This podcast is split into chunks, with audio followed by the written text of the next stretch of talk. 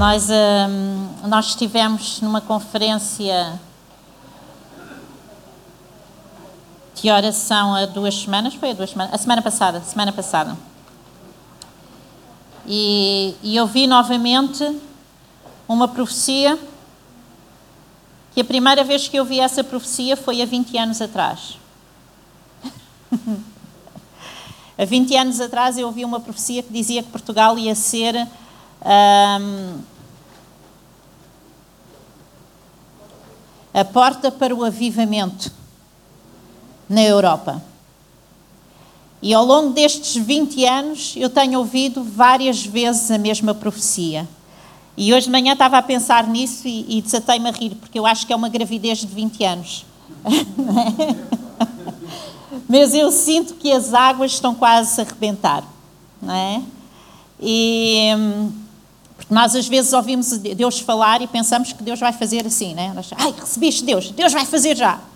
Não, Deus faz no tempo certo para dar o fruto certo, ok? Um, e, e quando eu estava a ouvir isto, eu estava a dizer Deus, hoje de manhã eu estava a falar e estava a dizer Deus, eu creio que as águas devem estar quase a arrebentar, porque noto e toda a gente, e muita gente com quem tenho falado, nota que há uma expectativa divina sobre Portugal, não é? Há algo que está prestes, prestes a acontecer. E eu tenho, tenho estado a observar, e há, algumas, há um mês atrás, provavelmente, eu tive uma, uma amiga que me telefonou, eles foram missionários cá em Portugal, depois estiveram a trabalhar em missão em Moçambique, agora estão novamente na Suécia, e ela telefonou-me um mês atrás e dizia assim: Oh Vera, como é que estão as coisas em Portugal? Isto porque o marido dela está a sentir que, que devia de vir para Portugal, devia de estar cá. E eu comecei-me a rir, porque eu tenho ouvido isto tantas vezes. Tenho visto, nós já ouvimos aqui na nossa igreja, neste palco, missionários que vêm cá e estão a dizer: Eu sinto que Deus quer trazer para Portugal. E eu tenho visto ministérios a virem para Portugal, tenho visto missionários a virem para Portugal, missionários que saíram de Portugal, foram para outros lugares e estão a voltar para Portugal com a indicação de Deus. Porque Deus está prestes a desabrochar algo aqui nos, nestes céus, nesta cidade, neste país. Há dois anos atrás, Deus deu-me uma palavra que Ele dizia que ia levantar um exército. E ele acrescentou uma coisa nesta palavra. Ele diz: Eu vou levantar um exército que não tem rosto, que não tem nome. Eu perguntei: Deus, o que é um exército sem rosto e sem nome? E Deus disse: É o meu povo, sem denominações, sem barreiras, sem líderes a dar cara. Quando eu digo sem líderes, há líderes nas igrejas, mas o que eu estou a dizer é que Deus não está limitado às posições que nós colocamos na igreja. Deus não está limitado aos títulos que nós atribuímos às pessoas. Aquilo que Deus me diz é que Ele vai levantar um exército que não está dependente da cara de um homem, de um nome de uma igreja. Ele vai levantar o seu povo, o seu povo, para manifestar o seu reino aqui em Portugal. E isto implica cada um de nós. Cada um de nós, igreja. E eu começo, eu não sei o que é que vocês têm experimentado espiritualmente, mas eu espiritualmente eu estou a experimentar coisas que não experimentava há anos. E estou a ver Deus fazer coisas que eu não via a manifestação de Deus a fazer há anos. Há coisas a acontecerem. E estas coisas, tal como a pastora Silvia estava a dizer, a Silvia podia agarrar no meu esboço e vir pregar hoje. Estas coisas estão a sair destas cadeiras. Aquilo que Deus está a fazer, vai fazer lá fora. Eu vou-vos dizer uma coisa: os dons de Deus, a manifestação de Deus, o poder de Deus, não é para nos fazerem sentir bem, é para trazer salvação. É para dar testemunho de quem Deus é. É para que o mundo veja que Deus existe. E Deus está a começar a fazer isto lá fora. Eu estou a ver sinais, eu estou a ouvir testemunhos, eu estou a ver coisas acontecerem e eu sei que Deus está a fazer. Ok? Há duas semanas atrás eu fui fui visitar uma irmã que partiu o pé e fui, fui visitá-la porque ela está não, não pode sair de casa. E quando eu saí dessa visita, ainda tive tive um bom tempo, não estava sozinha, estava com a Mildred, com um jovem, e, e eu estive a falar com ele durante muito tempo. E Deus começou-me a revelar coisas do coração dele, do, do coração daquele jovem. E eu comecei a falar a vida dele. E ele disse assim: Como é que tu sabes essas coisas? Deus está a querer ir para fora das portas da igreja. E quando eu saí do encontro que tivemos com aquele jovem, eu fui apanhar o metro e eu disse: Epá, não, não terminou assim tão tarde aquilo que eu estava a planear, vou chegar mais cedo a casa. E então eu fui para o metro, e quando eu ia entrar no metro, eu ia no metro do, do Campo Grande, não, do Campo Grande, não, dentro de Campos, tem assim um corredor muito longo. E eu ia naquele corredor e eu vejo um jovem assim, a sentir-se mal. Estava a sentir-se mal e estava uma senhora com ele e estava uma jovem. E eu disse: Olha, ele está acompanhado pela, pela mãe, pela namorada, e eu vou. Pronto, está, está a ser tratado. Vou ignorar a situação e vou continuar a andar. E eu continuei a andar. E quando eu estava a chegar às cancelas do, do metro para passar o meu passe, Deus disse-me: Volta atrás. Só. Lá se vai o meu tempo. e eu voltei atrás. E eu voltei atrás e eu fui falar com o jovem e com a senhora. E dirigi-me à senhora: Você precisa de ajuda? E ela disse: Ele está-se a sentir mal, ele está-se a sentir mal. A namorada está a ligar para o INEM, mas ele está-se a sentir mal. E eu disse-lhe assim: então, a senhora é a mãe dele? Não, não, eu estava aqui e apanhei-os nesta situação e eu vim para perto dele. A senhora é médica, pode ajudar. E eu disse: Não, eu não sou médica, mas eu acredito no poder de Deus. E eu disse ao jovem: Posso orar por ti? E ele disse: Podes. E eu impus as minhas mãos e eu orei por aquele jovem naquele lugar. E uma coisa que as pessoas sempre me perguntam é assim: as pessoas sempre me perguntam, várias pessoas me têm perguntado isto: como é que eu tenho a certeza que é Deus que está a falar comigo? Porque às vezes nós não fazemos porque temos medo de que não seja Deus a falar connosco. Eu quero te dizer uma coisa: a primeira coisa que tu tens que ter a certeza é que de ti não sai nada, só sai de Deus. Por isso, tu não te deves preocupar com o resultado daquilo que tu vais fazer. Tu deves te preocupar em obedecer aquilo que estás a ouvir para fazer. Ok? A segunda coisa, quando eu me converti e eu tinha esta dúvida, eu fazia sempre uma coisa. Eu pensava assim: ok, não vou dizer nada de mal que vai ofender, que vai magoar, que é contra a palavra de Deus. Não. se eu não vou dizer nada de mal, se eu não vou ofender, se eu não vou falar nada contra a palavra de Deus, e tudo aquilo que eu vou tentar fazer é ministrar o amor de Deus, eu vou fazer. Entenderam o que eu estou a dizer? Porque às vezes nós paramos porque duvidamos se é Deus a fazer. Mas Deus diz que nós devemos partilhar o amor dele sempre. Sempre. Então, se tu te chegas que perto de uma pessoa, mesmo com a dúvida se Deus está a falar contigo ou não, partilha o amor de Deus. Porque não estás a fazer nada de mal. Estás a lançar uma semente. Que pode ser, tal como a palavra de Deus diz: uns semeiam, outros regam e outros escolhem. E tu talvez naquela altura estejas só a lançar uma semente, tu não tens de preocupar se tu vais escolher ou se tu estás a regar, porque tu não sabes o que Deus já começou na vida daquela pessoa e qual é a tua função e a parte que tu estás a alcançar naquele momento. Porque talvez alguém já tenha semeado e tu estás ali a regar sobre a semente que já foi lançada. Ou talvez já tenha sido a semente lançada, já tenha sido feita a rega e agora tu estás lá como a pessoa destinada de Deus para colher. O nosso problema, irmãos, é que a nossa mente pensa muito. É? Havia um programa que dizia muda, cabecinha muda, não era? Nós temos que mudar a nossa cabecinha. A nossa mente pensa muito. Ok? Vamos ler uma passagem que está em 2 Coríntios, capítulo 3, versículo 1 a 5. E diz assim: Porventura começamos, 1 Coríntios 3, 1 a 5. Ok? Pois. Porventura começamos outra vez a louvar-nos a nós mesmos? Ou necessitamos, como alguns, de cartas de recomendação para vós, ou recomendação de vós?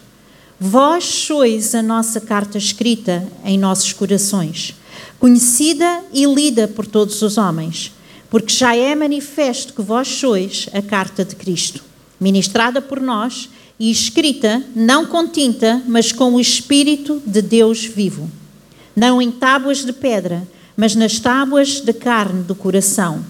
E é por Cristo que temos tal confiança em Deus.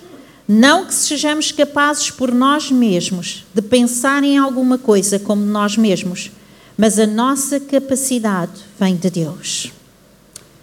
Quando eu estava a orar por aquele jovem, Deus fez uma coisa muito engraçada no metro. Durante aquele processo, eu orei, depois deitamos o jovem no chão e ficamos à espera que o INEM chegasse. E durante aquele tempo, eu tive todo o tempo a interceder por aquele jovem. E estava esta senhora, e ela dizia assim: continua a interceder, continua a interceder. E eu percebi que aquela senhora ou tinha conhecimento, ou era cristã, ela percebeu o que eu estava ali a fazer. E entretanto, passou um médico.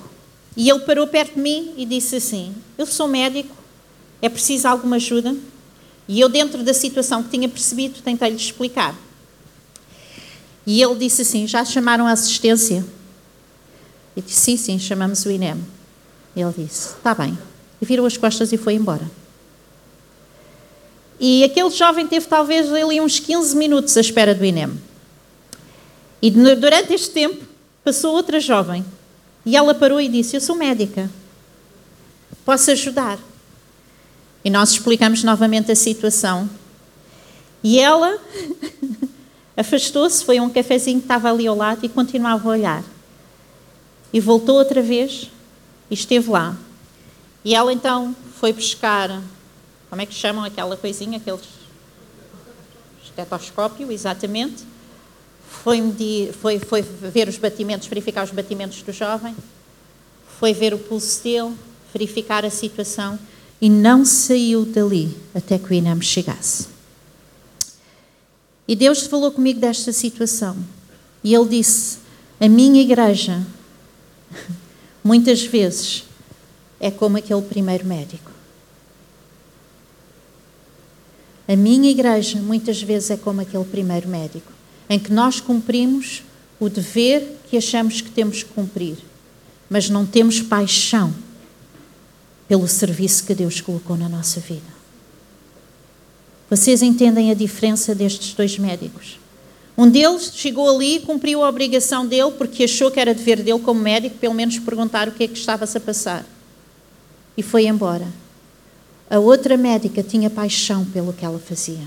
Tinha acabado do seu turno, devia estar cansada, podia ignorar, saber que tínhamos chamado assistência e ir embora. Mas ela ficou ali até que o acompanhamento chegasse porque tinha paixão e tinha misericórdia pela situação que estava a viver, estava a acontecer.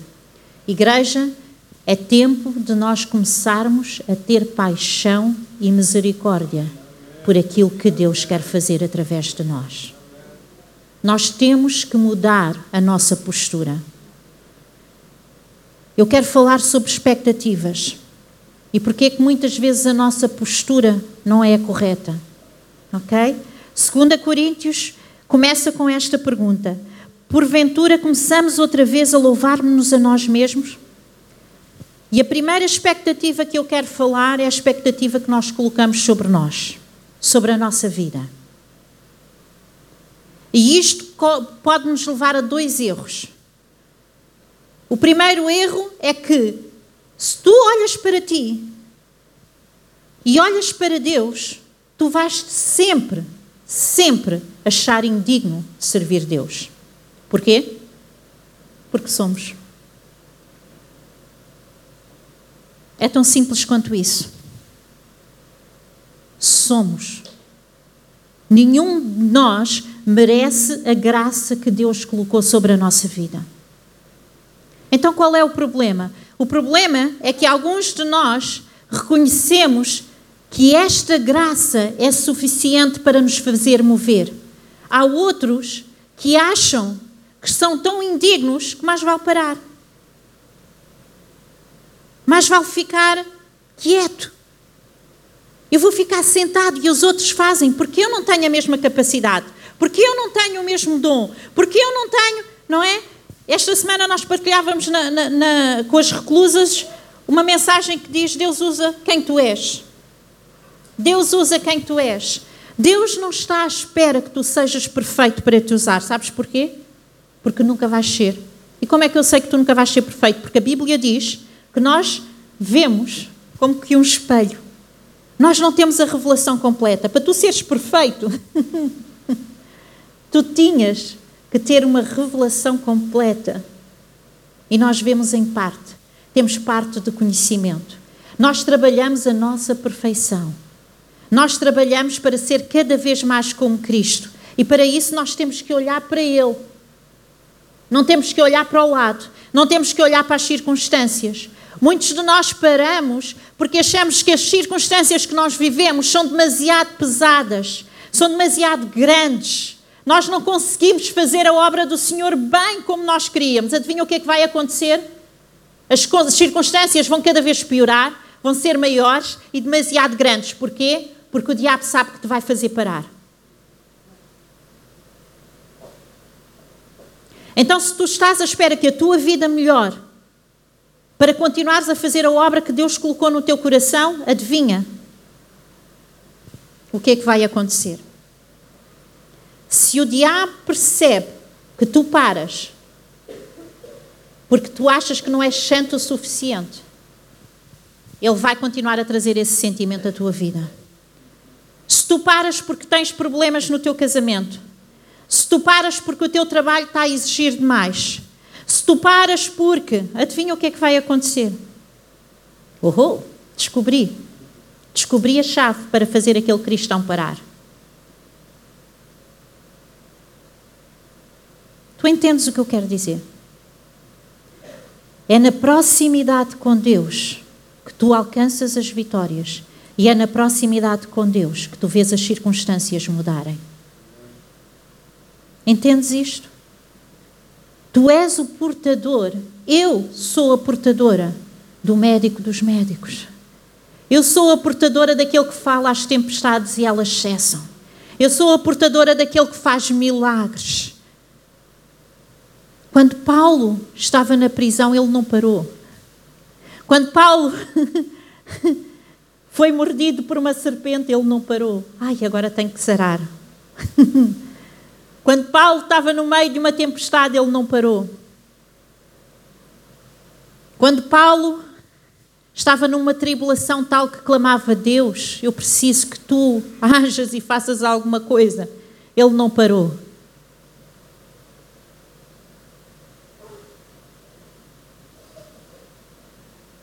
Se nós paramos ou porque não somos santos, ou porque as circunstâncias são pesadas demais, ou porque tudo o que está a acontecer na nossa vida nos impede.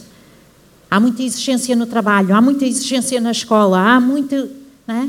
Se tu paras aquilo que Deus tem para ti, tu vais perder aquilo que Deus pode fazer através de ti. E tu vais estar a incapacitar, vais estar a, a impedir que outros recebam através do teu ministério. Entendes isto? Nós temos que parar de pensar muito. Nós temos que começar a obedecer. E eu digo isto porque eu sei, eu tenho a certeza que vocês vão começar a ter experiências que nunca tiveram antes. Vocês vão começar a ouvir Deus falar, vocês vão começar a ouvir Deus parar-vos e dizer: vai e fala com aquela pessoa, vai e ora por aquela pessoa. Alguns de vocês, se calhar, vão ser enviados para bairros que ninguém quer entrar. Alguns de vocês provavelmente vão andar entre os príncipes da terra, onde outros não podem chegar. Tudo para a glória de Deus. Algumas de vocês, ou alguns, agora os homens também cuidam muito da imagem, né? Alguns de vocês vão ser a bênção no cabeleireiro que vocês vão a semana toda. Não vou ser eu, porque eu só ponho lá os pés uma vez por ano, portanto, de certeza não sou eu, não é? Mas aonde tu estás, aonde tu vais, cria esta expectativa que tu, como és, Deus pode te usar. Tu, como és, Deus pode te usar. O outro problema da expectativa que nós colocamos sobre nós mesmos é que nós acharmos que nós temos a capacidade, que nós somos aquele que Deus vai usar. É o orgulho.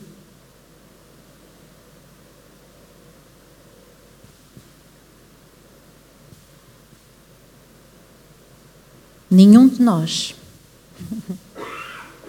E é isto que nós temos que manter sempre na nossa mente como igreja, como crentes, como filhos de Deus.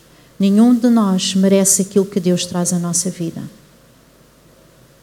Deus usa-nos para glorificar o seu nome.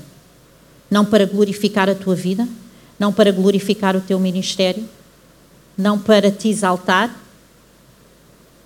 Igreja, nós temos que pensar, parar de pensar em ministérios. Eu não digo isto de forma ofensiva. Vão sempre existir ministérios na igreja. Que eu quero dizer é que quando nós falamos em ministérios, nós pensamos logo em liderança, em posição, em. Né? O ministério é simplesmente a obra que Deus nos deu para fazer. É o nosso serviço, é a nossa função nas mãos de Deus.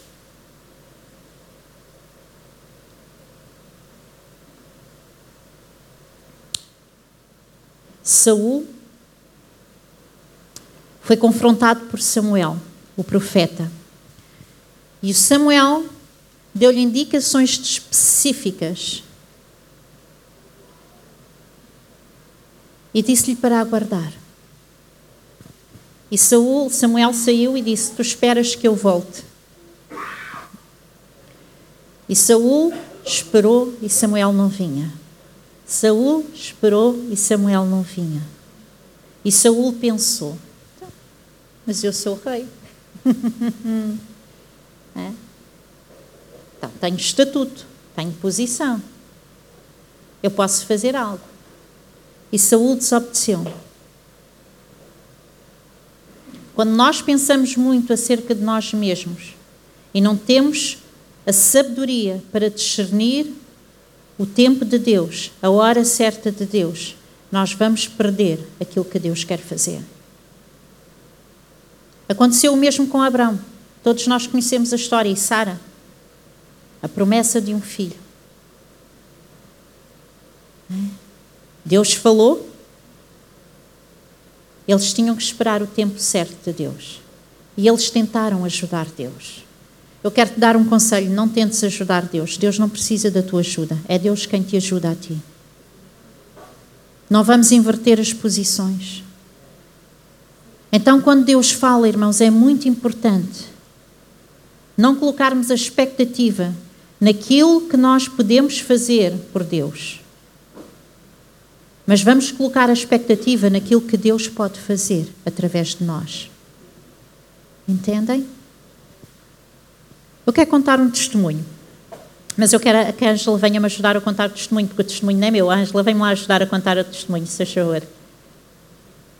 O testemunho não é meu. Deus está a fazer coisas.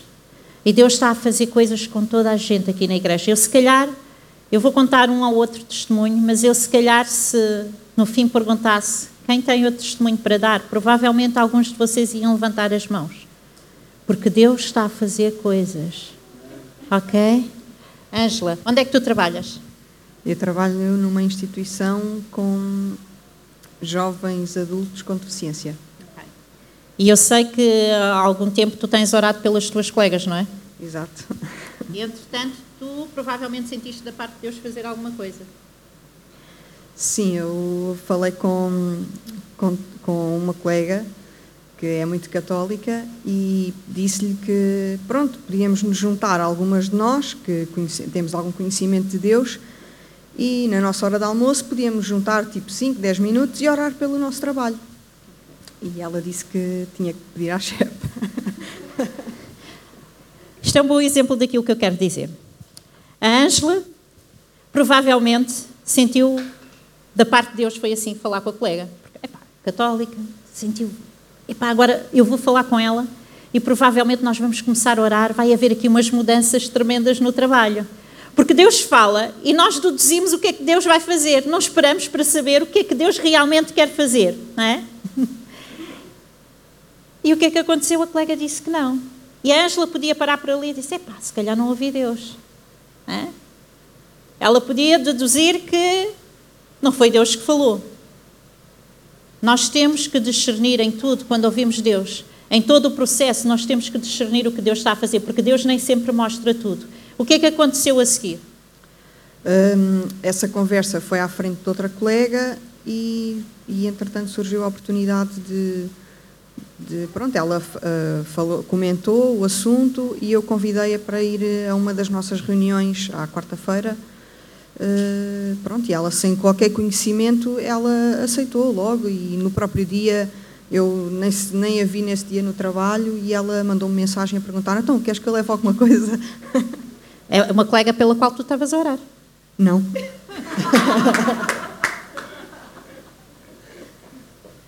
e o que é que aconteceu depois no, no, na reunião? O que é que ela pediu? Na reunião, no fim, uh, nós, nós perguntamos sempre se há motivos de oração uh, e essa miúda disse que, que, tinha um motivo de oração por uma mãe de uma miúda lá do, do centro uh, que estava doente. Ela não disse que estava doente, só pediu oração e eu fiquei um bocado tipo, vou orar, vou orar porquê? Uh, pronto, fiquei ali muito sem saber. Depois orámos e. Oraram. E ela nem sabia, nem sabias porque é que estavas a orar, sabias que era uma oração por algum problema de sim, saúde. Sim, e depois o que é que aconteceu? Uh, depois, mais tarde, eu falei com outra colega que, que, que está na mesma sala da mãe dessa, dessa miúda, né? da, da senhora que estava doente, supostamente, e eu perguntei-lhe o que é que se, se, a senhora realmente o que é que ela tinha e ela disse, ah, ela eh, foi-lhe diagnosticado um cancro eh, e a senhora continuou a fazer uns exames e, e acho que foi um equívoco e não tem nada. A senhora agora não tem nada. Glória a Deus.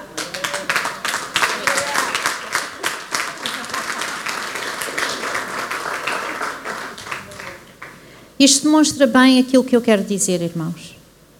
A nossa parte é obedecer, porque nós não sabemos o que é que Deus vai fazer. A Ângela, se tivesse parado ali, se não tivesse desafiado a colega pela qual ela não tinha orado, a ir à célula, ao grupo Vida, aonde foi, aonde foi ministrada, aonde oraram por uma situação que nem sabiam bem qual era a situação e aonde Deus operou um milagre. Vocês entendem o que eu quero dizer? Deus está a fazer coisas. O importante, irmãos, é nós obedecermos, é termos aquela ousadia de agir em fé. E eu vou-vos dizer uma coisa: acreditar e ter fé é completamente diferente. E Deus tem falado tanto comigo isto ultimamente. Esta semana estava a partilhar isso com a Isabel. Porque aquilo que tu acreditas hoje, amanhã podes não acreditar. É importante tu teres fé que Deus faz e ver Deus fazer. Ok? A Ângela, se tivesse parado, todas estas pessoas que Deus queria tocar não tinham sido tocadas. E no fim, sem ela se aperceber, elas tinham orado para que Deus operasse um milagre de cura. E aquilo aconteceu. Amém.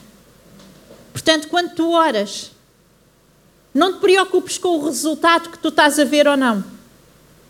Quando tu oras, acredita que Deus faz. Porque tu não sabes o que é que essa oração vai fazer e vai alcançar. Amém? Depois ele diz ainda mais.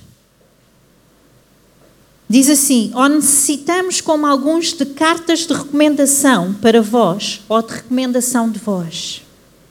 A outra expectativa errada que nós temos como crentes é colocar a nossa expectativa nos homens. Ok? E ele estava aqui a abordar, e nós vemos isto em Atos, por exemplo, com Apolo, em que ele foi, foi uma igreja, escreveu cartas de recomendação para ele poder ir a outros lugares. Irmãos, para servir a Deus, não fiques à espera que o pastor, que o líder, que o líder de célula, que o líder de louvor, que o líder de. Né, chegue até ti e diga: Estou a sentir da parte de Deus que Deus está-te a separar para este ministério e que tu vais ser usado e que tu vais, né? Às vezes nós ficamos à espera, colocando a nossa expectativa nos homens, esperando que alguém note que nós estamos ali para servir, esperando que alguém note para reconhecer ministério na nossa vida. Paulo está a dizer: Tu és a carta viva. Tu és a carta vida, tu és a carta de recomendação. Porquê? Porque tu és o portador de Cristo. Não há testemunho maior que possa ser dado por ti do que a própria vida de Deus. Tu entendes isto? Não há nenhum homem que possa escrever uma carta, que possa levantar um louvor, que possa levantar uma palavra. Eu vou-te dizer: se tu estiveres à espera de um homem para isso, tu vais ficar decepcionado. Tu vais ficar magoado. Tu vais ficar ferido. Sabem porquê? Porque nós somos homens porque nós falhamos. Se vocês colocam a expectativa na direção da igreja, no pastor, no Sete, na Sílvia, vocês vão sair magoados, vão ficar desiludidos. Sabem porquê? Porque eles são homens. E tal como vocês, eles fazem isto pela graça de Deus. Com falhas, com erros, com bênçãos, com direção divina, com tudo o que há mistura no ser humano, porque não somos perfeitos. Vocês entendem isto?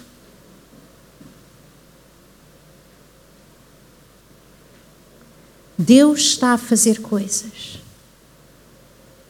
E Deus não precisa de ninguém, às vezes, para estar lá e impor as mãos e fazer algo. Nós estamos a trabalhar todas as semanas, no, vocês sabem, na prisão de Tires. E nós temos recebido, às vezes não é fácil, mas nós temos ouvido aquelas mulheres com quem não estamos, estamos uma vez por semana. Então eu digo, não tem nada a ver connosco. Não tem nada a ver connosco, tem tudo a ver com Deus a operar na vida delas.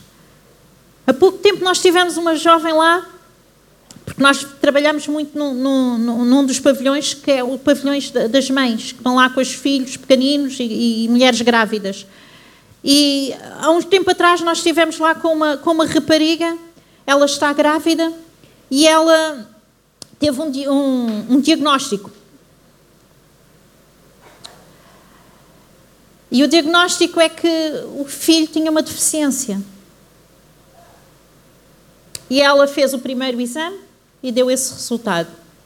Fez o segundo exame e deu o mesmo resultado. E começaram-lhe a dizer: é melhor tu tirares o bebê, é melhor fazeres um aborto. E ela chegou à prisão e partilhou com outra moça que vai ao nosso grupo. E esta mulher, eu vou-vos dizer uma história, vou-vos contar uma história. Ela anda a fugir de Deus há muito tempo, porque ela conheceu Deus no país de origem, de onde ela vem. E teve experiências mais em família com, com a igreja. E ela diz que está a fugir de Deus, ela reconhece isso, está a fugir de Deus. E então esta rapariga que também vai ao grupo falou com ela e ela disse-lhe, e tanto que esta jovem, desculpem, esta jovem só ia lá, dava-nos um beijinho, ficava, não conseguia ficar mais do que cinco minutos no grupo e fugia. E entretanto, ela falou com outra jovem que ia ao grupo e a jovem disse: Tu não vais fazer isso, tu não vais tirar o teu bebê. E ela diz que chegou à cela dela e que se colocou de joelhos e começou a orar. Quantos exames é que ela fez? Foi dois ou três? E os três deram o mesmo resultado. Os três exames, os três exames deram que o bebê tinha uma deficiência. Três exames, não é engano médico. Três exames não é engano médico. Ela orou, pôs de joelhos, foi fazer mais um exame. Adivinha? Saudável. Deus está a fazer coisas Deus está a perseguir pessoas e Ele precisa que nós estejamos lá para semearmos, para regarmos e para colhermos. Não te preocupes qual é a tua parte no processo. Obedece, porque tu não sabes o que vai acontecer. Obedece. Tem ousadia de fazer aquilo que Deus está a falar para tu fazeres. Esta mesma rapariga tinha, tem três filhos no Brasil. Sete filhos. Epa, não há três. Sete filhos no Brasil. E, e três deles estavam entregues a, a uma irmã. E andavam a, a querer tirar as crianças à irmã dela. E nós perguntamos, então porquê que querem tirar as crianças? E ela disse, ah, porque a minha irmã vive com eles numa casa de prostituição. Eu pois, é natural que lhe queiram tirar as crianças, não é? E nós dissemos, vamos orar. E nós oramos por aquela situação. Foi a semana passada, Isabel? Não, há duas semanas, né? Duas semanas que eu não pude ir.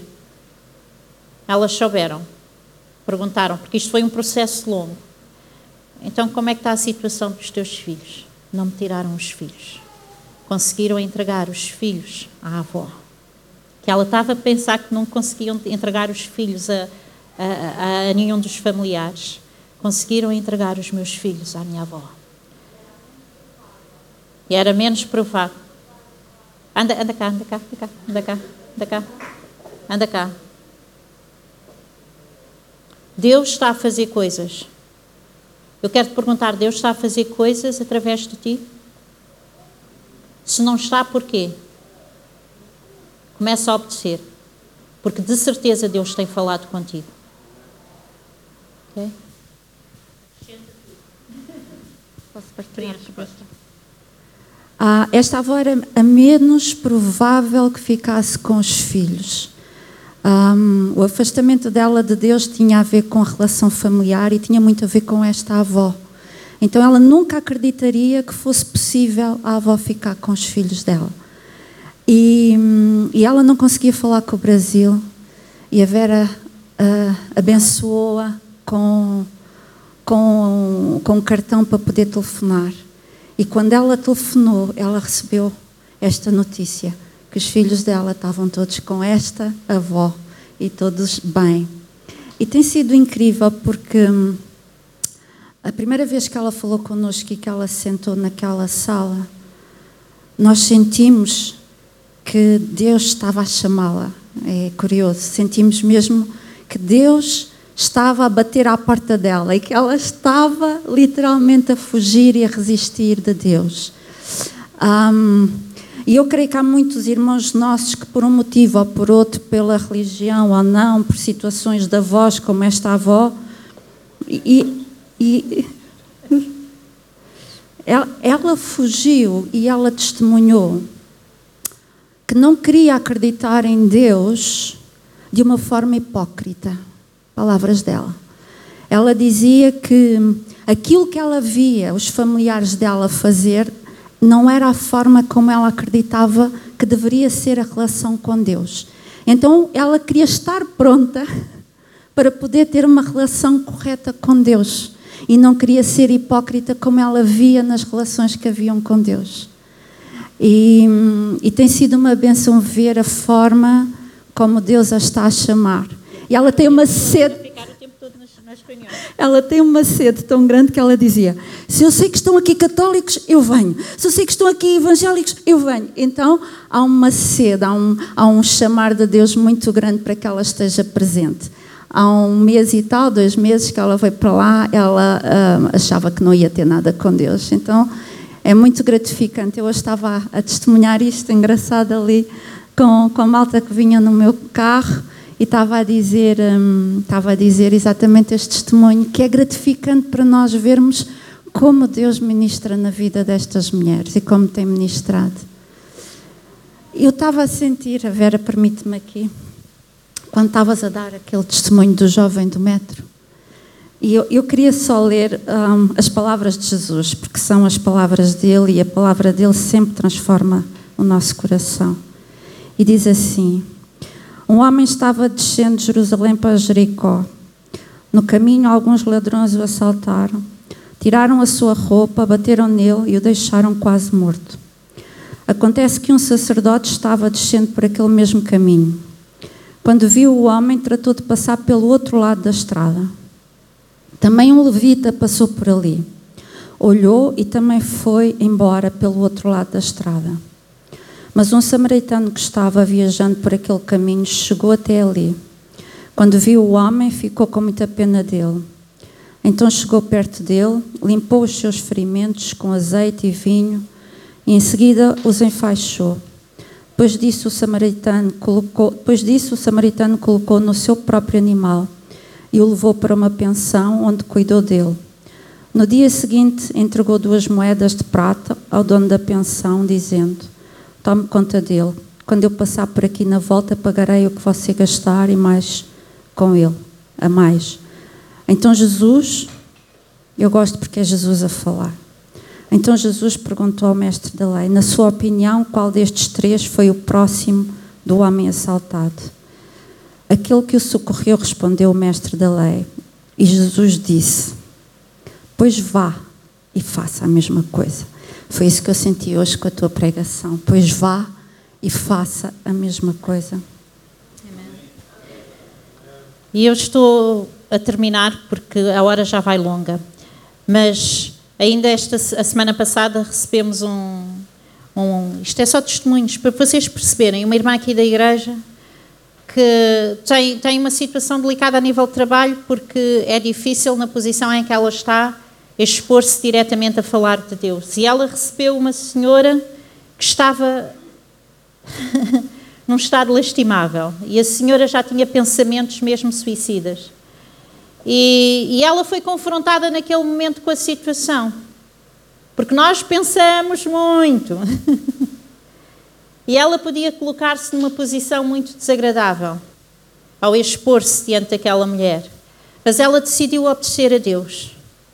E ela falou diretamente da salvação que existe em Deus e daquilo que Deus pode fazer para tirar qualquer pessoa de qualquer amarra, de qualquer circunstância na vida. E ela falou. e esta semana, e entretanto encaminhou a senhora para alguém que a pudesse ajudar fora daquele contexto em que ela estava. Para alguém cristão. E essa senhora foi contactada por outra pessoa cristã. Irmãos, nós não andamos aqui por, por igrejinhas, ok? Nós não andamos aqui por, ok? Cercas. Nós andamos aqui pelo reino. Nós andamos aqui pelo reino. E ela contactou outra amiga que podia ajudar. E essa amiga contactou a senhora e começou a ajudar. E ela arranjou alguém que desse apoio a essa senhora. E essa pessoa começou a ajudar. E esta semana ela estava a dizer: a senhora telefonou-me. Ela disse que eu não sei bem as palavras e não me quero enganar. E também não quero expor a pessoa. Ela disse que foi na hora certa, no momento certo. Está a ser ajudada, a vida dela está a ser transformada. Não é? Já nada, já não sente o que sentia antes e está a frequentar uma igreja. Amém? Deus está a fazer coisas. Nós temos que estar dispostos a ouvir, a obedecer e continuar a ouvir e a fazer de acordo com aquilo que Deus está a fazer. Ok? E finalmente, a expectativa que nós devemos ter sempre é em Deus. Tal como o pastor Sete diz, olhar firmemente para Cristo, o autor e o consumador da nossa fé. Se nós queremos levar fé, nós temos que colocar os nossos olhos naquele que iniciou e naquele que a aperfeiçoou, que é Jesus. Amém? E a palavra de Deus diz aqui Diz assim: Porque já é manifesto que vós sois a carta de Cristo. Tu és a carta escrita de Deus, selada no teu coração pelo Espírito Santo, é o que diz a palavra de Deus. Não há referência maior que possa haver na tua vida do que o próprio Deus. Entendes isto? Tu és portador do Deus vivo. Tu és portador do médico dos médicos. Tu és portador da fonte de todas as fontes. Tu és portador daquele que é dador de vida, aquele que sopra e faz tudo novo, aquele que fala, como disse o pastor Sete, e tudo pode ser mudado. Ok? Nós somos esses portadores, nós somos essa carta viva. Ele está dentro de nós, ok? E diz assim: não que sejamos capazes por nós mesmos de pensar alguma coisa como nós mesmos, mas a nossa capacidade vem de Deus. E esta é a palavra que eu quero deixar contigo nesta manhã. Eu não sei onde tem estado a tua atenção. Eu não sei onde tem estado o teu olhar, onde tem estado a tua expectativa. Mas é tempo, igreja. É tempo de ganhares paixão pela obra de Deus. É tempo de ganhares paixão pela obra que Deus te separou a ti para fazer. É tempo de dizeres: Deus, abre os meus olhos, abre os meus ouvidos. Quando eu vou na rua, quando eu vou nos transportes públicos, quando eu estou no trabalho. Uma coisa interessante no testemunho da Ângela é que ela começa o testemunho a dizer que estava a orar.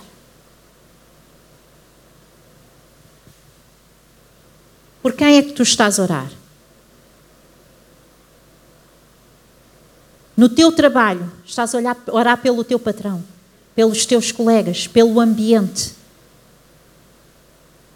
Eu disse há duas semanas atrás e continuo a dizer: aonde nós estamos, nós mudamos o ambiente. Não é o contrário. Nós temos a tendência de nos deixar ser moldados pelas circunstâncias e pelo ambiente. Mas Deus chamou-nos para fazer o contrário. Deus chamou-nos para sermos luz nas trevas. Isto quer dizer que aonde eu estou, eu tenho que estar determinado a mudar o ambiente. E como é que isto muda? Em oração. Eu tenho que orar. Estás a orar pela zona onde tu vives? Estás a orar pelos teus vizinhos? Estamos a orar por Alenquer, por Fanhões, por Loures, por Caldas da Rainha, por Lisboa, agora por Prior. Estamos a orar. Tudo começa ali, na presença de Deus. Nós somos suficientemente capazes de ser usados por Deus. E neste processo de obediência, Deus vai nos aperfeiçoando, Deus vai nos curando, Deus vai nos transformando. Deus vai resolvendo as situações na nossa família, na nossa vida. Irmãos, se eu tivesse dependente das circunstâncias da minha vida, eu ficava sentada. Vocês entendem? Se o pastor Sete e a pastora Silvia tivessem dependentes das circunstâncias da vida deles, eles ficavam sentados. Que vocês às vezes pensam, nós temos problemas. Nós temos circunstâncias difíceis, mas a Bíblia diz que nós íamos ter. Isso é uma promessa.